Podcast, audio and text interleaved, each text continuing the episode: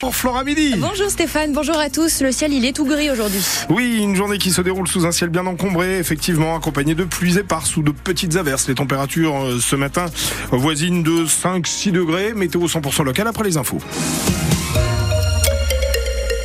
28 ans de prison. Nicolas Zepeda n'a pas réussi à convaincre. Il a été condamné hier, comme en première instance, à 28 ans de réclusion par la cour d'assises de la Haute-Saône pour l'assassinat de son ancienne petite amie Narumi Kurosaki à Besançon en 2016.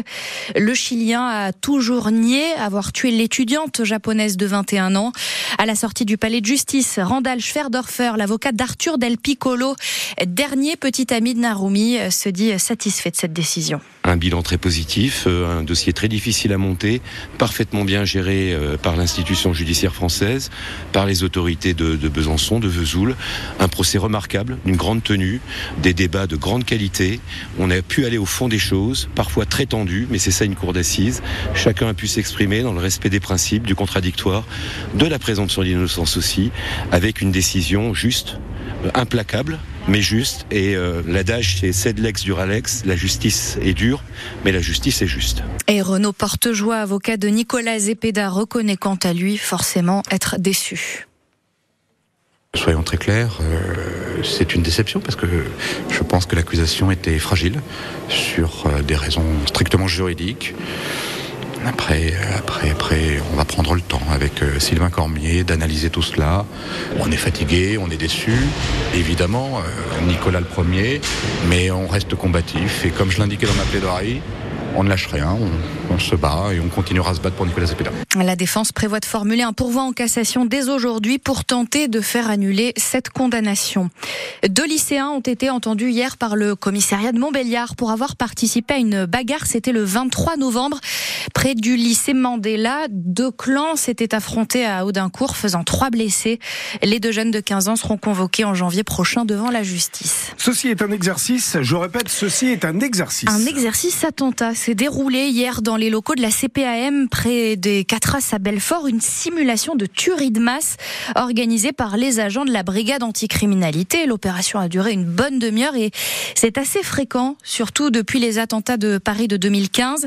Le commandant Stéphane est formateur au commissariat de Belfort en charge de cette simulation. Bah, nous, on a un bilan positif. L'intérêt de cette opération, c'est déjà de travailler techniquement avec nos collègues et de leur permettre de découvrir un site sur lequel ils pourraient être amenés à intervenir en cas réel. Et s'ils devaient revenir ici, ils connaissent déjà un peu les lieux. Il y a beaucoup de parties vitrées dans ce bâtiment qui sont compliquées, il y a des grosses cages d'escalier ouvertes de tous les côtés, et il y a beaucoup de possibilités de travail. Donc en fait, sur des techniques de base, on va mettre en place plein de dispositifs différents pour pouvoir s'adapter en fonction de la configuration du lieu. La mise en place du dispositif, la progression qui va être plus rapide, des réflexes, des mouvements et des coordinations entre les groupes qui sont rapides et qui demande moins de communication. Donc l'idée, c'est vraiment d'être le plus à l'aise possible pour qu'en cas de stress, toute la partie technique soit gérée et soit habituelle en fait. De nouveaux exercices attentats sont prévus l'année prochaine à Belfort, mais la police garde la confidentialité des lieux choisis pour ne pas fausser la simulation à Prague. Alors on ne sait pas si c'est un attentat terroriste encore, mais 14 personnes ont été tuées et 25 blessées hier, dont 10 grièvement,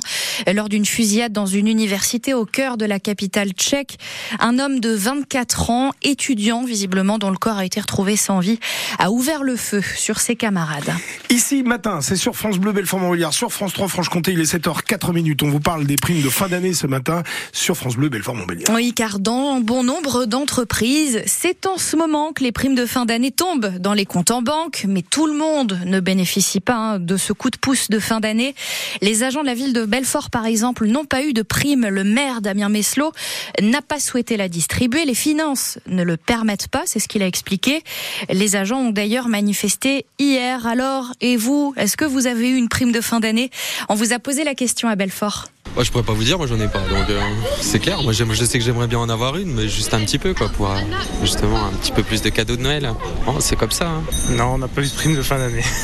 Dans un grand groupe, On n'a pas l'habitude d'en recevoir. On a le 13e mois, mais sinon c'est tout. On n'a pas vraiment de problème de salaire. Par contre, on a toujours avec les tickets resto et les, chèques vacances aussi. Au final, on trouve notre équilibre. Prime pouvoir d'achat plutôt. Sur le dernier bulletin salaire, celui de décembre. C'est important, ça motive. On a une attache à l'entreprise parce qu'on voit justement qu'elle est derrière nous elle est là pour nous soutenir. Pour tout le monde, hein, pour chaque Français, maintenant c'est important. Hein. un sou est un sou, un écu c'est un écu. Hein. donc, euh, et puis la bienvenue avec les fêtes de fin d'année pour gâter les enfants et, et puis régler les factures parce qu'elles augmentent aussi, elles. C'est une forme de reconnaissance, oui.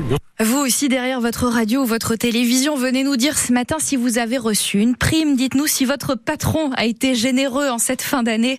03 84 22 82 82. Vous allez entendre aussi Louis de Rouen à 8h moins le quart, président de la GCPME du territoire de Belfort, syndicat du patronat des petites et moyennes entreprises. Il sera notre invité.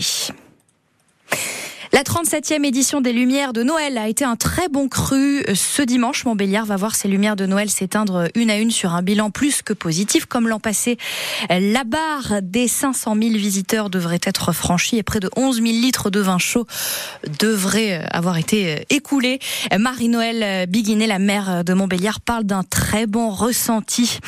Enfin, cette info qui va faire plaisir à tous les fans de Johnny. L'exposition consacrée à Johnny Hallyday débute aujourd'hui à la porte de Versailles à Paris. Elle va durer jusqu'au mois de juin. Des objets qui lui ont appartenu. Moto, costume, ça, ça vous plairait, Stéphane, ah, je crois. Des pièces de vie reconstituées à l'identique pour la première fois présentées au public.